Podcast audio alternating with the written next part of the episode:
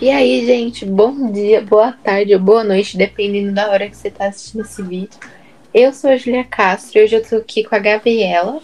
Oi, gente! E com a Júlia. Oi!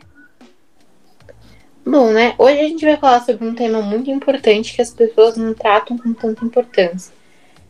As redes sociais e a pressão estética que acontece nelas é um assunto que afeta muitas pessoas, mas principalmente as meninas mais jovens que estão entrando na fase da adolescência. Bom, meninas, vocês acham que assim, sobre isso, o qual é o principal motivo que causa essa pressão estética?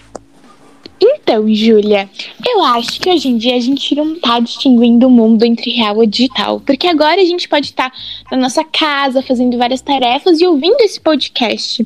Então, as influencers, as blogueiras postam uma vida perfeita e fazem a gente acreditar que aquela é a pura realidade, porque não tem mais um filtro entre a vida real ou digital.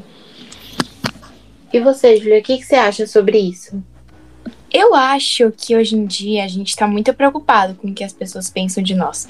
E muitas vezes a gente acaba nos comparando com outras pessoas das redes sociais ou até mesmo pessoas próximas. E essa comparação que fazemos não é nada saudável, principalmente para a nossa saúde emocional. E a gente fica comparando nosso corpo, nosso cabelo e até mesmo as coisas que temos. E vocês acham que grandes marcas, né, principalmente de maquiagens, cabelos, principalmente grandes influencers, ajudam a esse número cada dia ser maior? Sim, Júlia, porque os aplicativos, as influencers, elas lucram com o nosso interesse em seguir as pessoas e elas postam sem uma consciência a vida perfeita. E aumentando esse problema, principalmente entre os adolescentes que estão no momento de vulnerabilidade, de pressão estética, e o corpo ainda está se desenvolvendo, mas a gente se cobra muito para estar que nem elas que têm 20, 25 anos.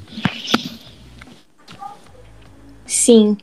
E na maioria dos casos, principalmente propagandas de marcas, colocam modelos lindas com o corpo perfeito que acabam afetando a saúde emocional, principalmente das meninas, que estão super preocupadas com a beleza exterior nessa fase da adolescência. E vocês acham que grandes aplicativos, né, que trabalham muito com a imagem das pessoas e de produtos, poderiam ser mais atenciosos então, Júlia, eu acredito que sim, mas tem uma frase muito legal de um pensador, Ricardo Amorim, que falou: as redes sociais estão para a construção de um projeto de um país, assim como o Lego está para a arquitetura. Ou seja, as grandes marcas, as grandes os grandes aplicativos mesmo, eles não se importam muito com isso porque eles estão lucrando. Exatamente, né? É algo muito muito importante, mas que, tipo, ninguém liga, porque tratam isso como se não fosse nada importante, né? Exatamente. Sim. Olha, eu acho que poderiam sim se gostarem, incentivá-las a ser como elas são e não se importarem com o que os outros dizem.